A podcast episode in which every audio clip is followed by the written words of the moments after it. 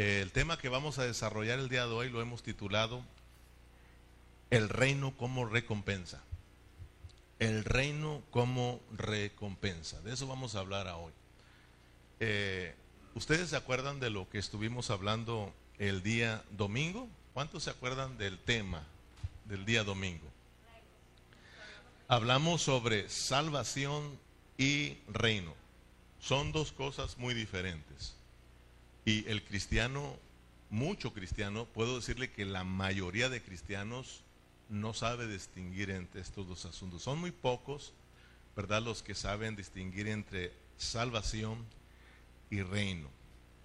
Dijimos que la salvación es un regalo de Dios. La salvación es un regalo de Dios. De acuerdo a Efesios capítulo 2, versículo 8, dice que esta salvación es por medio de la fe y es un don, es un regalo de Dios. Esto no es de nosotros, pues es un regalo de Dios para todos nosotros. Amén. Pero el reino es otro asunto. El reino es una recompensa para los que han sido salvos. ¿Sí alcanza a mirar eso? Entonces, salvación y recompensa, dos cosas diferentes. Hoy vamos a hablar sobre el reino como una recompensa. Y por supuesto vamos a, mirar que el anhelo de Dios es de que nosotros también lo anhelemos. Como cristianos, como hijos de Dios, como hijos del reino, anhelemos la manifestación gloriosa de su reino. Acuérdense que cuando hablamos de la manifestación gloriosa del reino, estamos hablando de la segunda venida de Cristo. Dijimos en el estudio pasado que la mayoría de cristianos, la mayoría, no todos, porque un, grupo pequeño ha, captado la pureza de la palabra, ha captado el propósito de Dios, pero la mayoría están ciegos, porque han sido muy descuidados con respecto al estudio de la palabra. Sí son muy, están muy motivados y todo, pero no han crecido en el conocimiento de la pureza de la palabra de Dios. Entonces, la mayoría de cristianos cree que cuando Cristo venga, todos nos vamos con Él y nos vamos al cielo. ¿Sí o no? La mayoría. Mire, y no es por contender, pero usted pregúntele a un hermano, bueno, cuando Cristo venga por segunda vez, porque todos creemos que Cristo va a venir por segunda vez, pero dígale, ¿qué va a suceder? Y la mayoría le va a decir, pues Él viene por nosotros, por su iglesia, y nos vamos a dónde? Pues al cielo con Él. ¿Y qué van a hacer allá? Pues a nuestra casa, cada quien tiene nuestra casita allá, ¿verdad? Y allá la vamos a disfrutar. Esa es la enseñanza, hermano, pero pues es una enseñanza basada en el hombre y no basada en la pureza de la palabra del Señor. Todos sabemos que nosotros no tenemos ninguna casita en el cielo. O sea, de que el que quiere casa es Dios. Y nosotros somos la casa de Dios. Dice la palabra que nosotros somos la casa de Dios. Y somos la morada del Espíritu Santo. ¿Verdad?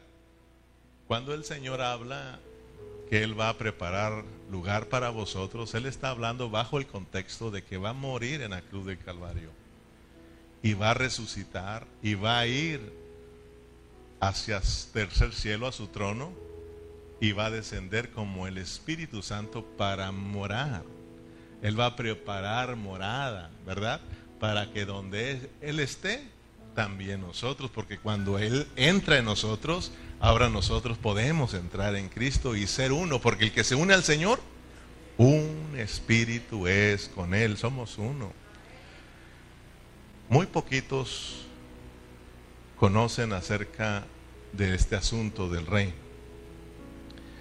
¿Verdad? Lo que sigue después del cierre de la gracia, cuando el Señor Jesucristo venga por segunda vez, Él no viene para llevarnos al cielo. Él viene para establecer su reino. Después de que se cierre la gracia, continúa otra dispensación que es el reino de mil años va a haber gente todavía viviendo. Amén. Pero los otros, los cristianos, que anhelemos el reino como esta recompensa, los cristianos cuidadosos, los cristianos victoriosos, vencedores, vamos a entrar en el reino, pero en una esfera que espiritual. Los cristianos que no sean vencedores van a entrar, si están vivos, en una esfera terrenal, hermano. Pero va a ser difícil, ¿ok? Entonces, prestemos atención a estos asuntos. Yo no vengo aquí a tratar de motivarlo y emocionarlo, ¿verdad? Con gritos, sino que yo quiero que ustedes eh, se les revele realmente lo que es el reino, que Cristo se nos revele a nosotros.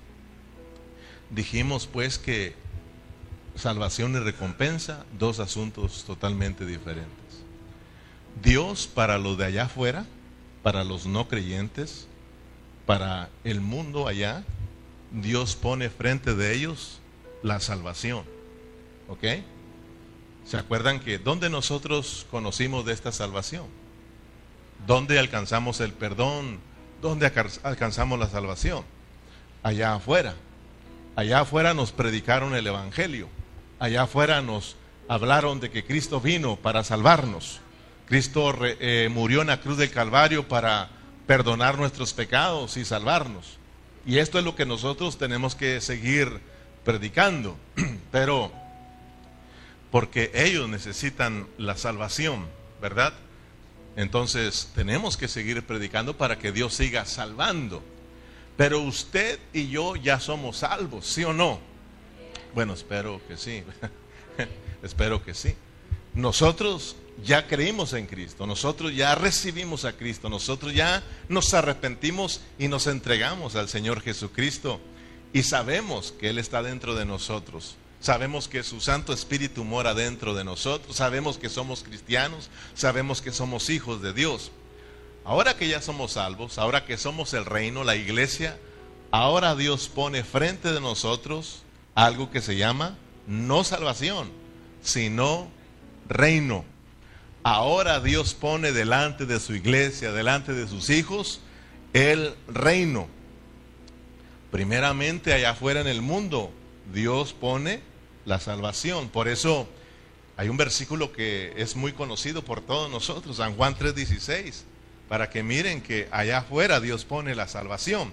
Porque de tal manera amó Dios al mundo que ha dado a su Hijo unigénito para que todo aquel que en él cree no se pierda, mas tenga la vida eterna. Porque no envió Dios a su Hijo al mundo para condenar al mundo, sino para que el mundo sea salvo por él. El que en él cree no es condenado, pero el que no cree ya está condenado Amén. Ya está condenado porque no ha creído en el nombre del unigénito Hijo de Dios y es y es ah, y ya está en condenación. O oh, perdón, y esta es la condenación que la luz vino al mundo y los hombres amaron más las tinieblas que la luz porque sus obras eran malas. Si se ve que Dios pone la salvación para allá afuera al mundo, pero para nosotros no no pone Dios la salvación, ya nos salvó, ¿sí o no? Aquí no está para que nosotros creamos otra vez y seamos salvos, ¿verdad que no? Ahora Dios pone el reino. Ahora dice Dios, ahora yo ya son salvos. Por eso yo les decía el domingo que Dios es bueno para con nosotros. Y él dice, ahora que ya son salvos, yo los tengo que motivar a estos, porque él sabía, ya Dios nos conoce que íbamos a ser muy descuidados y él necesitaba motivarnos, ¿verdad? Entonces, eh, yo estoy aquí porque hay algo que me motiva. Yo estoy aquí porque hay algo que me motiva, ¿verdad? Usted va a trabajar mañana porque algo lo motiva a ir a trabajar. ¿Qué? pues el cheque, porque si no comen, si digo, si no trabaja, no come. Por eso de que aunque estemos desveladitos, aunque estemos cansados y enfermitos, tenemos que ir al cheque porque a, trabajar, perdón, porque si no vamos a trabajar no hay cheque, ¿sí o no? Y los biles no esperan, ellos llegan y usted tiene que pagarlos, ¿verdad? Entonces, pero en la vida cristiana hay algo que nos motiva. Por eso aquí estamos. Por eso está lloviendo afuera, pero aquí estamos porque hay algo que nos motiva. ¿Y qué es lo que nos motiva? El reino, hermano El reino. Eso es lo que nos debe de motivar y eso es nuestro anhelo de obtener ese reino como recompensa, porque es lo que continúa, hermano. Claro que por haber creído en Cristo ya tenemos la salvación y la vida eterna y un día vamos a estar en la Nueva Jerusalén, todos juntos, todos los hijos de Dios, pero antes de que venga la eternidad, viene algo que se llama reino, viene algo que se llama recompensa, pero también dijimos que hay algo que se llama castigo. Por eso estos temas nos deben despertar a nosotros los hijos de Dios. Allá afuera hay una responsabilidad y es llevarles la salvación. Necesitan aquellos ser salvos. Pero aquí no, usted ya es salvo. Y claro, hablando ya en una forma más elevada, necesitamos ser salvos también, pero ahora de nuestra alma. Y esa salvación que es para el alma es para el reino, no es para la eternidad, sino es para el reino. La salvación en nuestro espíritu es para la eternidad, pero esa salvación que se disfruta, que viene del espíritu, es para que nos lleve a reinar con Cristo. ¿Me explico? Entonces, hermanos, eh, cuando Dios vaya a juzgar a los no cristianos, a los de allá afuera, fíjese bien, porque cada quien nos va a juzgar. Dios, adelantito lo vamos a mirar, cómo Dios juzga a Israel, cómo Dios juzga a su iglesia y cómo Dios juzga a, los, a las naciones, porque nadie se va a escapar de, de ser juzgados. ¿Ok? Entonces, cuando Dios juzgue al mundo, a ellos, ¿por qué los va a juzgar Dios? A ellos les va a decir, no creyeron al lago de fuego, al castigo eterno, muerte segunda, más apartados de Dios. Imagínense si el mundo está en la primera muerte, ¿verdad? Están atrapados en la muerte. ¿Y cómo está el mundo? Oh, patas arriba, hermano. Un caos. Imagínese más alejados de Dios. Unos diablos bien hechos. Unos demonios bien hechos, hermano.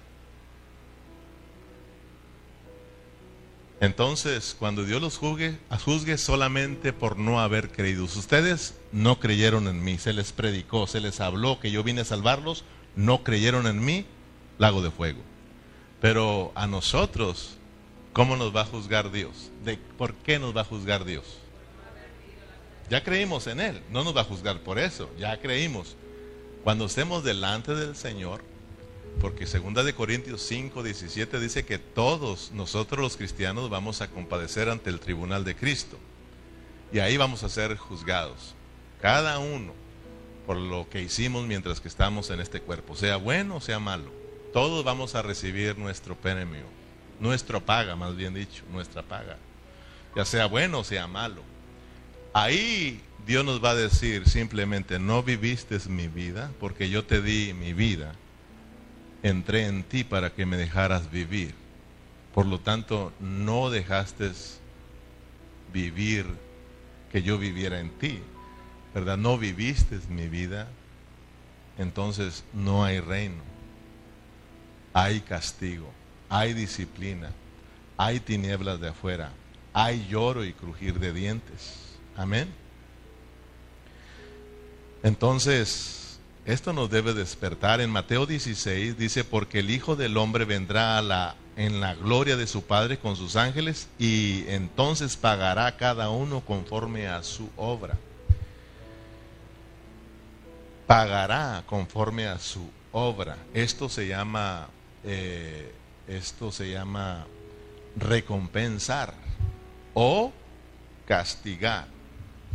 Si ustedes lo leen con cuidado, eh, no traigo el versículo, está en Mateo 16, no lo anoté, pero de seguro está en ese capítulo. Porque el Hijo del Hombre vendrá en la gloria de su Padre con sus ángeles y entonces pagará cada uno conforme a sus obras. Si ustedes se den cuenta, ¿cuál es hermano? El 27, en la parte última casi, ¿verdad?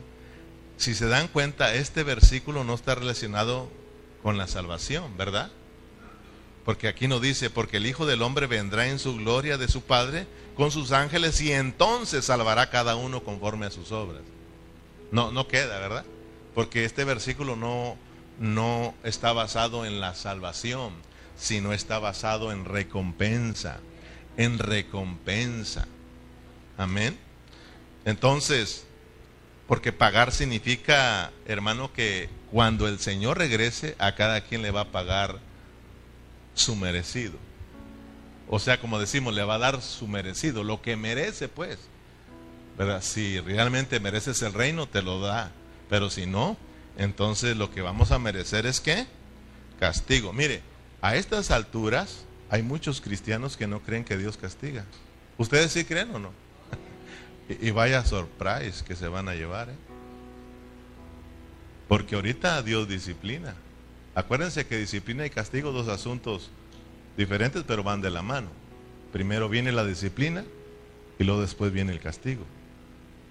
¿Verdad? Nosotros disciplinamos a nuestros hijos y si están, están, luego los castigamos. ¿Verdad? Dios también disciplina y castiga a sus hijos. Él nos dice, así como el Padre a sus hijos los disciplina y los corrige. ¿Verdad? Entonces Dios también.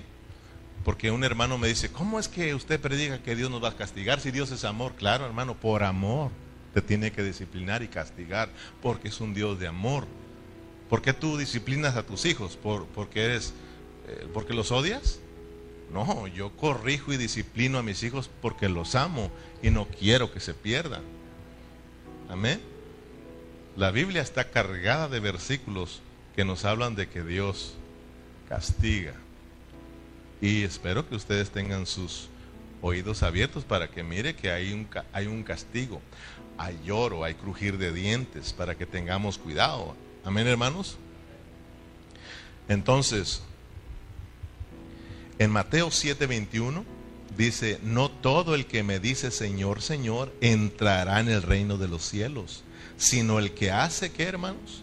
La voluntad de mi Padre que está en el cielo. No todos los cristianos que han sido salvos van a entrar en el reino de Dios. No todos los cristianos que dicen, oh Señor Jesús, Señor, sí Señor, amén Señor Jesús. No todos los que dicen Señor entrarán en el reino, sino los que hacen la voluntad del Padre. ¿Y cuál es la voluntad del Padre en, en, en perdón, en, en Mateo? ¿Cuál es la voluntad? Que la vida reine, que la vida reine, que sea Cristo gobernando, que Cristo sea haciendo las cosas en nosotros, porque les dijo a, las, a, los, a los siervos que estaban haciendo las cosas a su manera, porque dice, que en aquel entonces vendrán muchos y le dirán, Señor, en tu nombre profetizamos, en tu nombre echamos fuera demonios, ¿verdad? En tu nombre sanamos a los enfermos. Y Él les declarará, nunca os conocí.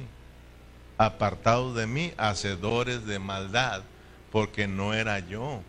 Aquí mi voluntad, aquí en Mateo es que se haga la voluntad del Padre y la voluntad del Padre es que mi vida reine que yo sea el que haga las cosas. Amén, hermanos. Esa es la voluntad de Dios.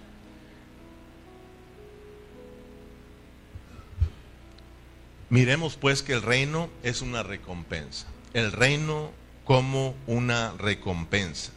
En Mateo 25, 10 dice, pero mientras ellas iban a comprar, no estoy leyendo todos los versículos porque ya los venimos mencionando una y otra vez, aquí nos hablan de las diez vírgenes, la parábola de las diez vírgenes.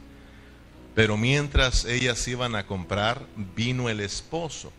Y las que estaban preparadas entraron con él a las bodas y se cerró la puerta. Miren que el reino es que una recompensa.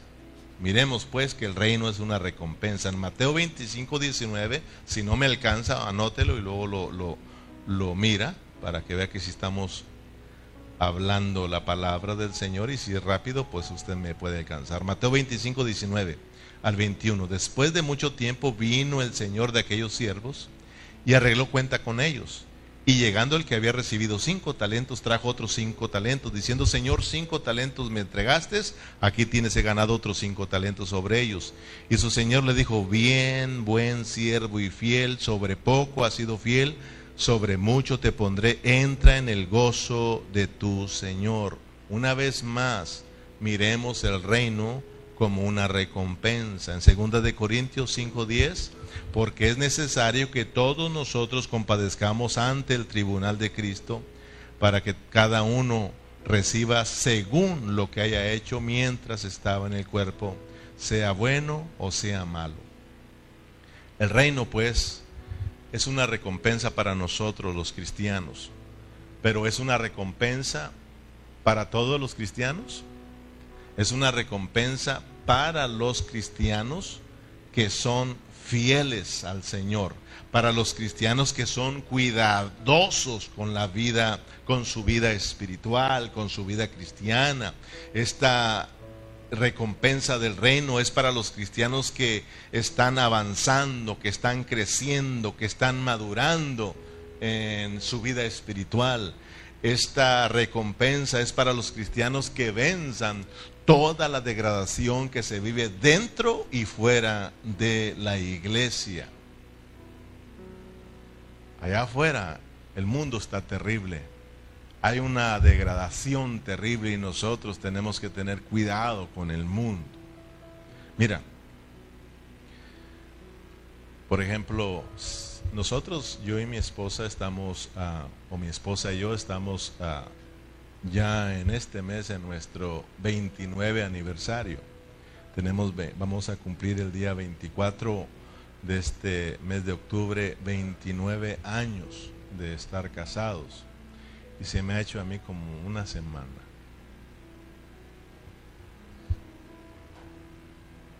Debajo del agua, dijo aquel. No. Y nosotros salemos a dar la vuelta pero siempre llevo en mi mente que la palabra a mí me dice que el esposo tiene cuidado de las cosas del mundo, de cómo agradar a su esposa. O sea, de que yo tengo que tener cuidado a dónde la llevo. Porque a dónde vamos a ir a celebrar allá afuera, ¿no? Pero hay que tener mucho cuidado. Lo mismo le dice a ella, de igual manera la esposa, tiene mucho cuidado de las cosas del mundo, de cómo agradar a su esposo. Entonces, nosotros, hermanos, tenemos que tener cuidado de que las cosas del mundo no nos distraigan del Señor. Entonces, lo que les estoy diciendo es que el reino es una recompensa para aquellos que son cuidadosos, para los cristianos que venzan la degradación que está afuera pero también hay una degradación aquí dentro de la iglesia. No estoy hablando aquí localmente, sino en la iglesia del Señor. O sea, de que, hermano, ha, habido una degradación tremenda, hermano. Se ha metido el engaño. Entonces, eh, nosotros tenemos que vencer esa degradación. Tenemos que ser vencedores, hermanos. ¿Qué sucederá con los cristianos que son descuidados, y son derrotados, hablando espiritualmente. ¿Qué va a suceder con ellos? Ya hablamos que la recompensa es para los victoriosos, pero ¿qué sucederá, hermano, eh, para los cristianos que no son cuidadosos en su vida espiritual? ¿Qué, son para los, ¿Qué será para los cristianos que son derrotados, que siempre están en derrota? ¿Se acuerdan que en el capítulo 24 están dos hombres trabajando en un campo? Uno es llevado y el otro es dejado. Dos mujeres están moliendo en un molino. ¿ah? Válgame la redundancia, están moliendo en un molino. ¿Verdad? Una es tomada, la otra es dejada. Cinco vírgenes prudentes entran a las bodas y las cinco insensatas se cierra la puerta. Lloro y crujir de dientes, tinieblas de afuera los de los talentos, el de cinco y el de tres y el de dos, multiplican el talento, entran al gozo de su Señor, al reino, pero el que enterró, el descuidado, el siervo malo, lloro y crujir de dientes, castigo. Amén, hermanos. Entonces nosotros tenemos que saber que para los cristianos cuidadosos, reino, para los cristianos no cuidadosos, castigo. Acuérdenselo, ¿ok? Yo aquí me voy a llevar cuando me muera, me echan la tableta aquí para yo allá decirles, sí se los dije, sí se los dije. Antes era, le decía que antes eran los cassettes, le decía, échenme los cassettes. Ya hay cassettes guardados, para cuando me mera y me los echan. Y luego están los CD, después salieron CD, ahora los, los puros MP3, ¿verdad? Y ahora aquí la tableta me la echan de una vez toda. Está en la nube, ya, ya la agarró. Muy, muy cierto, hermano Donis. Mire en el verso 25, el verso 30, Mateo 25, 30, y al siervo inútil echarle en las tinieblas de afuera, allí será lloro y el crujir de dientes. ¿Qué es esto? ¿No es castigo? O sea, lloro y crujir de dientes. Mateo 22, 12, entonces el rey dijo a los que servían, atarle de pies a manos y echarle en las tinieblas de afuera. Allí será el lloro y crujir de dientes, porque muchos son los llamados y pocos los escogidos. Mire esto, mire esto. Está hablando de que entró sin estar vestido de boda. ¿Se acuerdan de esa parábola? Dice, ¿y este qué está haciendo aquí si no está vestido de bodas? Esta es la boda. Aquí hay que venir vestido de boda. Aquí nadie puede venir como le pega en gana. Esta es una celebración gloriosa, ¿verdad? ¿Qué hace este? Es una parábola, ¿verdad? Porque dijo aquel hermano, si mira que se le van a escapar y se van a meter. Uno se puede meter, le digo, no, es una parábola. Para que entiendas que no te vas a meter. Que te van a sacar del reino. No va a haber reino. Sino todo lo contrario, ¿qué va a haber? Castigo. Va a haber castigo. Porque, pero dice esta parte última, porque muchos son los llamados y pocos los escogidos. Son muchos los que Dios ha salvado. Son muchos los que Dios ha salvado. Hay miles y miles y miles y miles y millones de cristianos en el mundo entero, hermano. Son muchos los que eh, están dentro de la iglesia. Son muchos los que Dios llama a que disfruten de su gracia, de esta salvación, de la vida. Son muchos, pero son pocos los que obedecen. Son pocos los cristianos que están disfrutando la vida de Cristo. Son pocos los cristianos que están disfrutando la vida de la iglesia. Son pocos los cristianos que están anhelando que Cristo venga. Son pocos los cristianos, hermanos, que Dios escogerá para darles el reino. Son pocos. Por eso en Lucas 12:32 dice, no temáis manada pequeña. No temáis manada pequeña porque a vuestro Padre le ha placido que darlos el reino. ¿Quiénes, ¿Quiénes entran al reino? ¿El grupo de la multitud o el grupo pequeño? Pongan atención, hermano. ¿Usted de qué grupo es? ¿De las multitudes o de los grupos pequeños? Espero que los que escuchan, ¿verdad? Después allá me estén, me estén ah, entendiendo. Yo no estoy hablando de que tenemos que ser poquitos y que no tenemos que tener una iglesia grande. Yo no estoy hablando de eso, hermano. Estamos hablando de que son muchos los cristianos, son muchos, ¿verdad? Pero son pocos los que van a reinar. ¿Tú eres de los muchos o de los pocos? Porque acuérdese que hoy en, hoy en día, ¿a dónde vas, Vicente? Pues a donde va el montón de gente, ¿verdad? A donde va toda la gente allá voy porque les gusta a los cristianos seguir el montón. Y al Señor Jesús le gustaba alejarse del montón. Y él quería solo los que realmente lo anhelaban a él. ¿Se acuerda que en Mateo 5 dice que dejó la multitud y subió al monte y con él solo sus discípulos y los demás. Como ya no había tortas, como ya no había tacos, entonces ¿a qué seguimos al Señor? Ya va a predicar. Un sermón que va a durar Mateo 5, 6 y 7, imagínense. Mejor nos quedamos acá abajo. Entonces, ¿Usted de qué grupo es? ¿De las multitudes o, de los, o del grupo pequeño, hermano? Dos asuntos importantes para irnos en esta preciosa tarde. Dos asuntos importantes para obtener el reino como recompensa. Número uno, velar y estar preparados. ¿Qué se necesita para tener el reino como recompensa? Velar y estar preparados. Una pregunta para cada uno de ustedes aquí uno, de aquí, otro de Una pregunta para aquí, otra para acá. ¿Qué significa velar?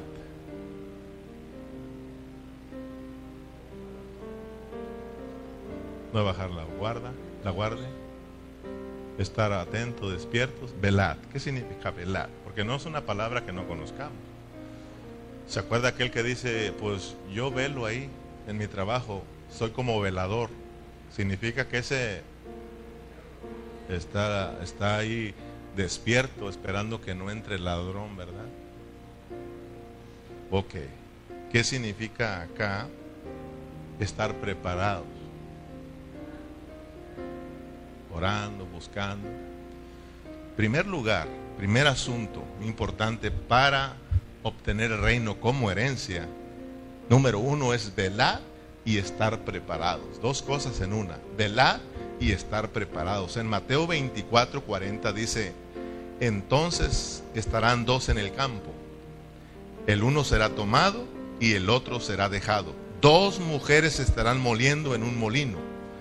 La una será tomada y la otra será dejada. ¿Y qué dice ahí? Velad pues, porque no sabéis a qué horas ha de venir vuestro Señor.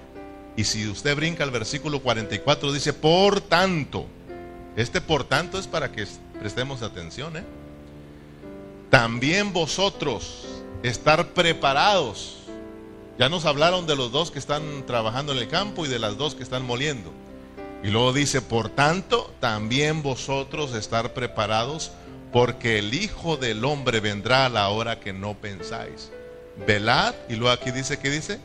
estar preparados, velad y estar preparados para la manifestación del reino. Velad y estar preparados para la segunda venida de Cristo, es decir, para heredar el reino, como esa recompensa que Dios tiene para nosotros. Entonces,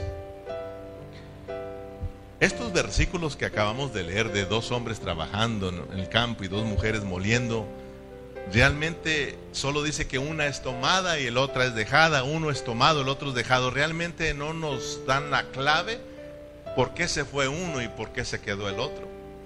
¿Verdad? ¿Por qué se fue una y por qué se quedó la otra?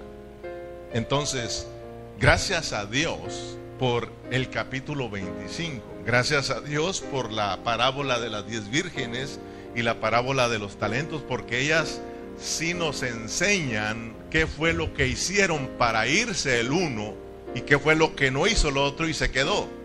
Gracias a Dios, hermano. ¿Qué fue lo que hizo entonces aquel que estaba trabajando en el campo? O sea, de que había un hombre, porque nosotros, el campo es el mundo. Si usted lee la Biblia, el campo es el mundo. Entonces nosotros estamos en este mundo y laboramos en este mundo porque hay que comer. Pero fíjese que hay quienes están laborando, pero son cuidadosos están esperando a su Señor, están velando y están preparados para su segunda venida, para el reino, para heredar el reino. Pero hay otros cristianos que no, ellos son descuidados, ellos no están velando, se les olvida que su Señor viene. Ellos no están preparándose para la segunda venida de Cristo, hermano. Gracias a Dios por la parábola de las diez vírgenes, porque es así nos enseñan qué pasó con ellas con estas personas, porque luego, porque, porque la parábola de las diez vírgenes está junta con, la, con, estos, con estos dos hombres que están trabajando y las dos mujeres, porque el reino no se puede comparar con el número 10.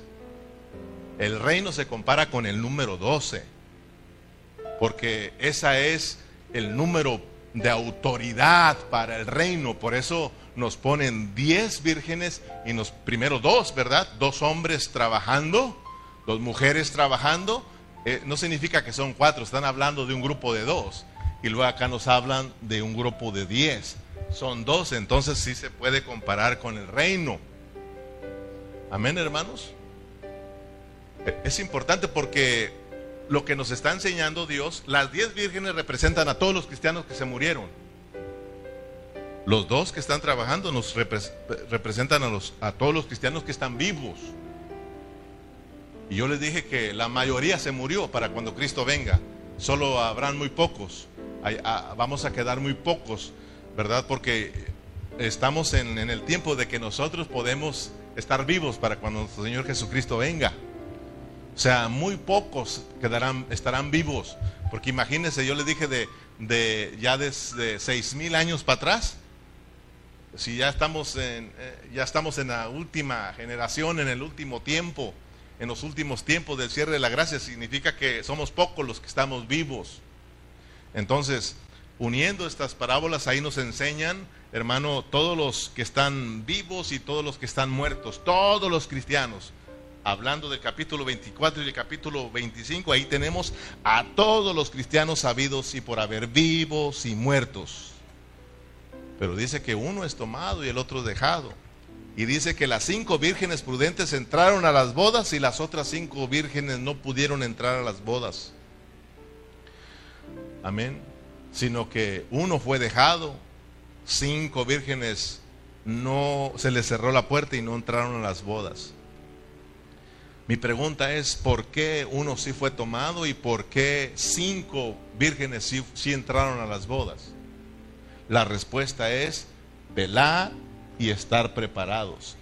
Estuvieron velando, estuvieron despiertos, estuvieron, hermano, siendo cuidadosos con su relación con Dios, estuvieron despiertos, hermanos, de no ser engañados, de no caer en el engaño, de no distraerse de las cosas de Dios, y fueron personas que estuvieron preparados, es decir, fueron cristianos que se dejaron transformar por la vida de Dios, tenían la vida de Dios, fueron cristianos que, hermanos, tenían aceite en sus lámparas, pero también tenían aceite en sus vasijas. Eso significa que la vida de Dios fluyó a su parte alma. Ellos fueron transformados, hermanos, y ellos estaban preparados para recibir a su, a su Señor. Ellas estaban vestidas de bodas significa que estaban viviendo a Cristo, significa que estaban revestidas de Cristo, significa que estaban preparadas para la segunda venida de Cristo. Por lo tanto, vino el esposo y ellas estaban preparadas y entraron a las bodas. Sin embargo, uno fue dejado, una fue dejado, cinco fueron dejadas, no entraron a las bodas, se cerró la puerta.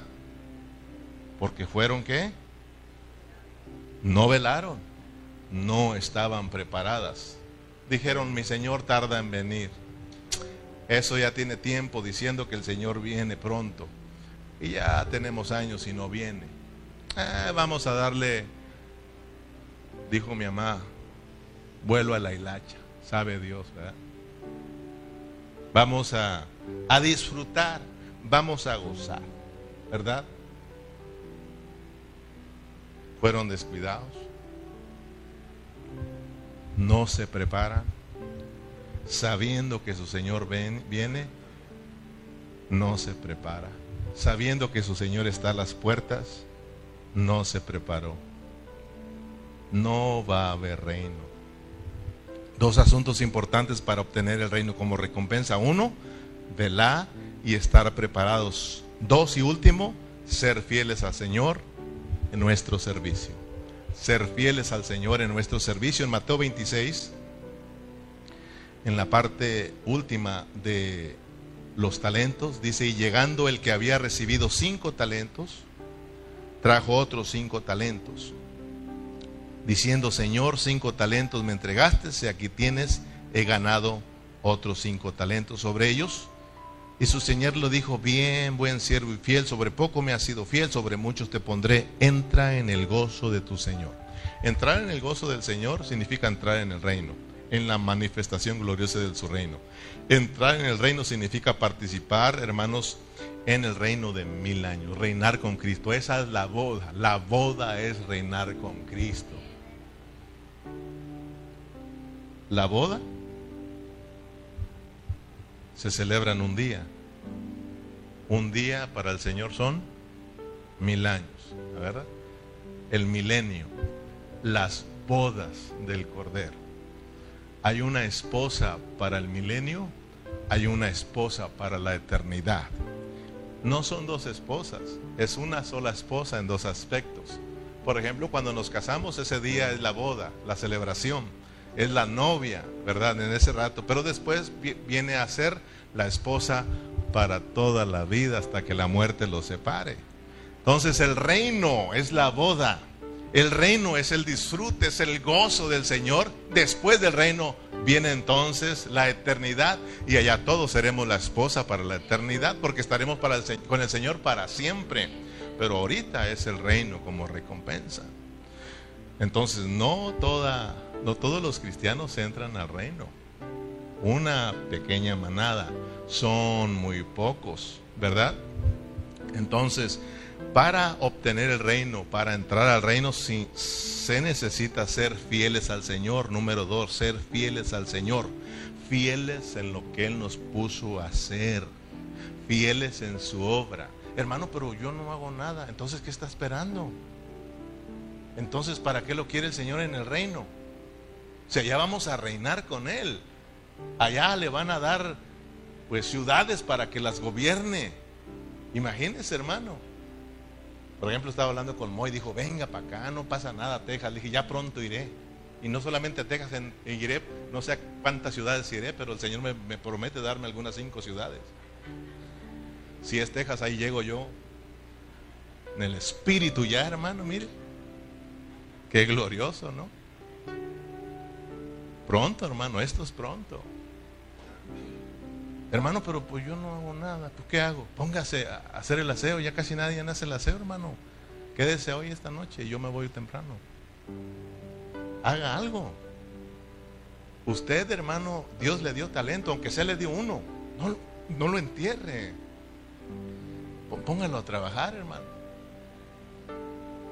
Pero manténgase fiel. Gracias a Dios por los hermanos jovencitos, ¿verdad? Judith, Estras, ah, eh, Alexia, y también por los viejitos, ¿verdad? Liz. No, no te creas. Gloria a Dios por todos que están haciendo, están laborando, pero manténganse fieles, porque cuántos no han pasado por aquí.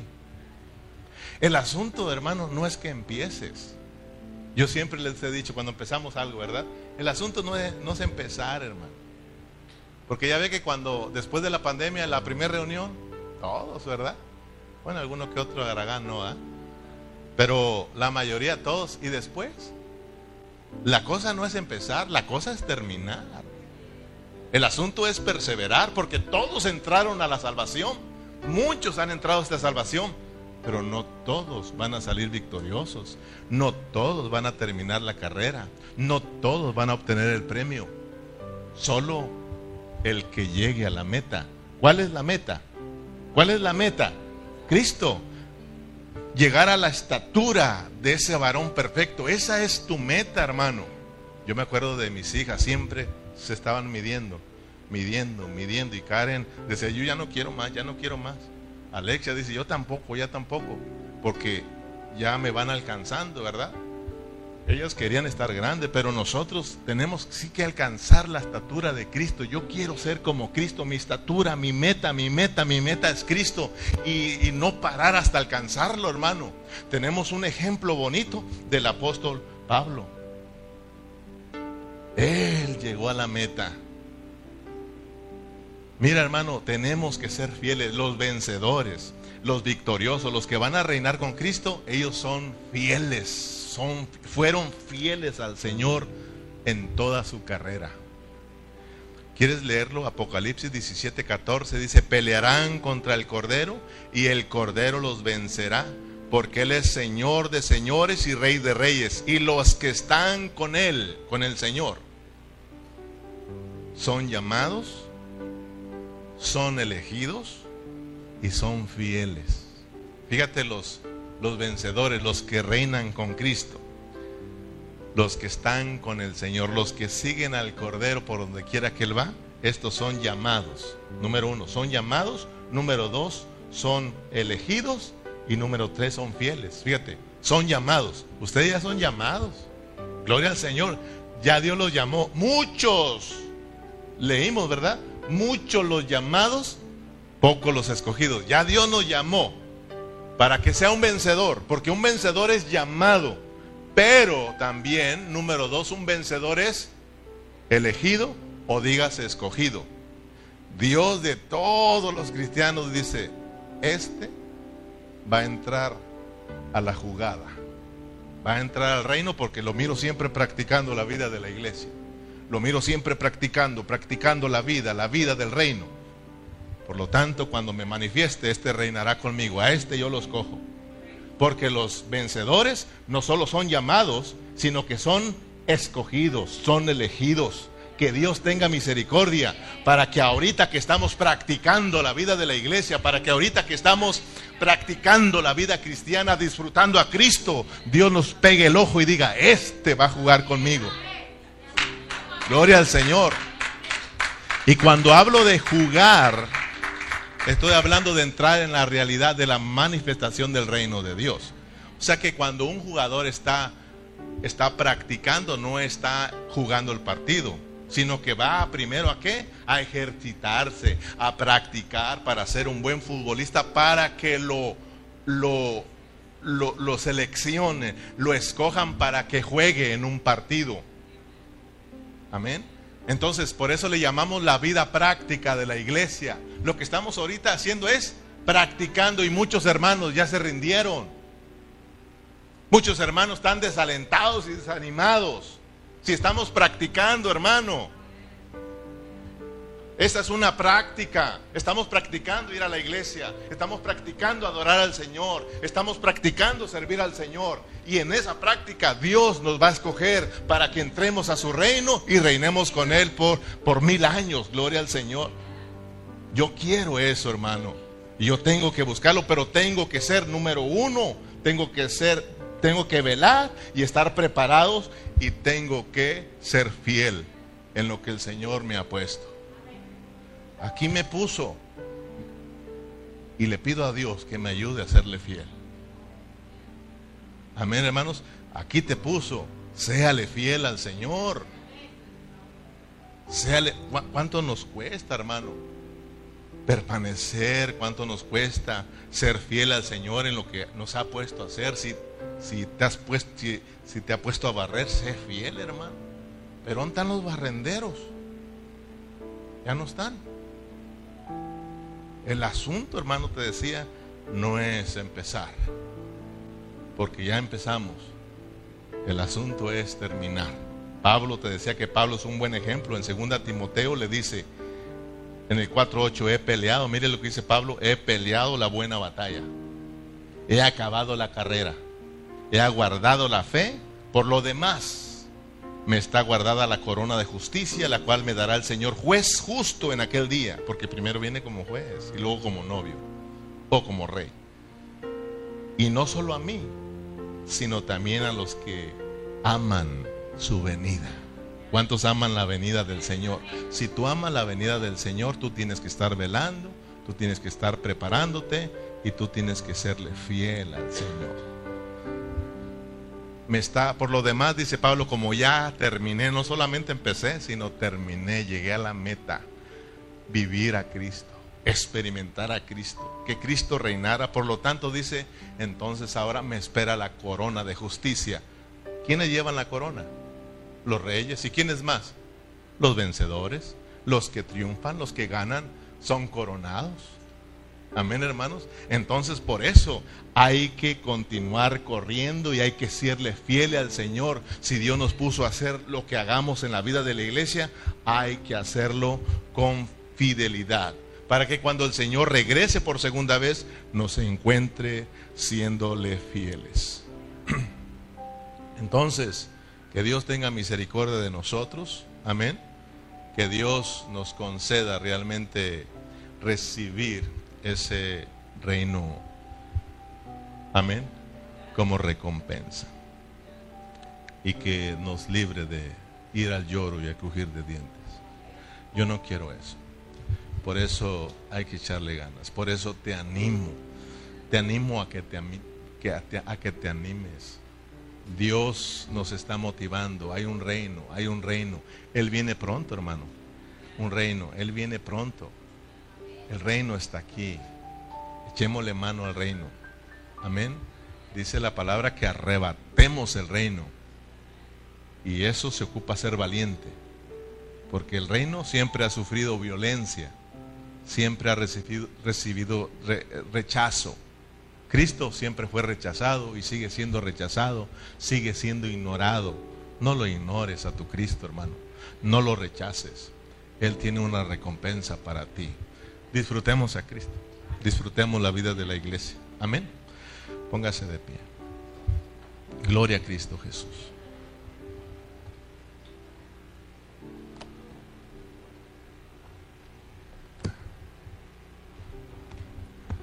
Amén, hermanos. Padre Celestial, muchas gracias por tu palabra. Si tú has sido bendecido, hermano, con la palabra, dale gracias al Señor. Abre tus labios. Yo sé que Dios nos ha hablado, hermano. Y si en estos momentos que Dios nos ha hablado, acuérdate que Dios no te habla a ti para avergonzarte, mucho menos para exponerte y avergonzarte, hermano. Dios nos habla para que nos volvamos a Él. Dios nos habla porque Él quiere revelarse a nuestras vidas y miremos, miremos lo que Él ha puesto por delante de nosotros. Él ha puesto el reino. Así de que si en estos momentos nosotros miramos que no estamos velando, que estamos siendo distraídos, es el tiempo de arrepentirnos. Si nosotros no estamos, hermanos, preparándonos para la venida de nuestro Señor Jesucristo. Si nosotros no estamos siendo fieles en lo que Dios nos ha puesto a hacer, es el tiempo de decirle, Señor, perdóname.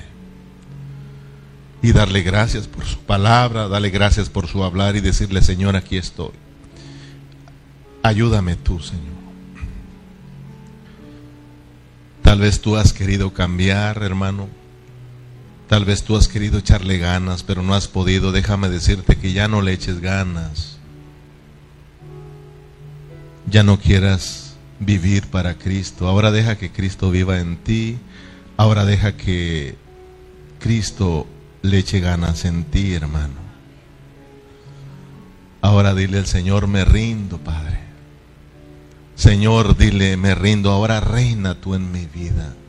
Sé tú en mi vida, Señor. Sé tú poniendo el querer como el hacer. Sé tú, Señor, fluyendo en mí. Sé tú gobernando mi vida. Yo solamente quiero abrirme, solamente quiero disponerme a ti, Señor. Gracias por esa vida preciosa que mora dentro de nuestro espíritu. Ayúdanos a vivir de acuerdo a ese espíritu. Ayúdanos a vivir de acuerdo a la guianza de ese Espíritu, Señor. Porque solamente ahí está la vida, ahí está la paz, ahí está la victoria, Señor. Cristo en nosotros, la esperanza de gloria. Señor, tu voluntad es que venga el reino. Por eso oramos en esta hora para que venga tu reino, Señor, para que reines en cada una de nuestras vidas, gobierna nuestras vidas, captúranos, Señor, toca el corazón de tus hijos, de tu pueblo y atráenos a ti cada día, Señor. En el nombre de Jesús. En el nombre de Jesús. Gracias Señor por tu palabra. Gracias por mis hermanos que pudieron estar aquí presentes a pesar de la lluvia que tenemos, a pesar del frío que tenemos en estos momentos. Mira Señor a tus hijos, aquí están Señor. Bendiga sus vidas en una forma especial Señor. Señor, llévelos a casa y cuídelos Señor en su regreso. Y que siempre se mantengan firmes en tus caminos Señor. En el nombre de Jesús, a ti sea la gloria por siempre y la iglesia se despide con un fuerte amén, amén y un fuerte aplauso para nuestro Señor Jesucristo. Gloria a Cristo Jesús.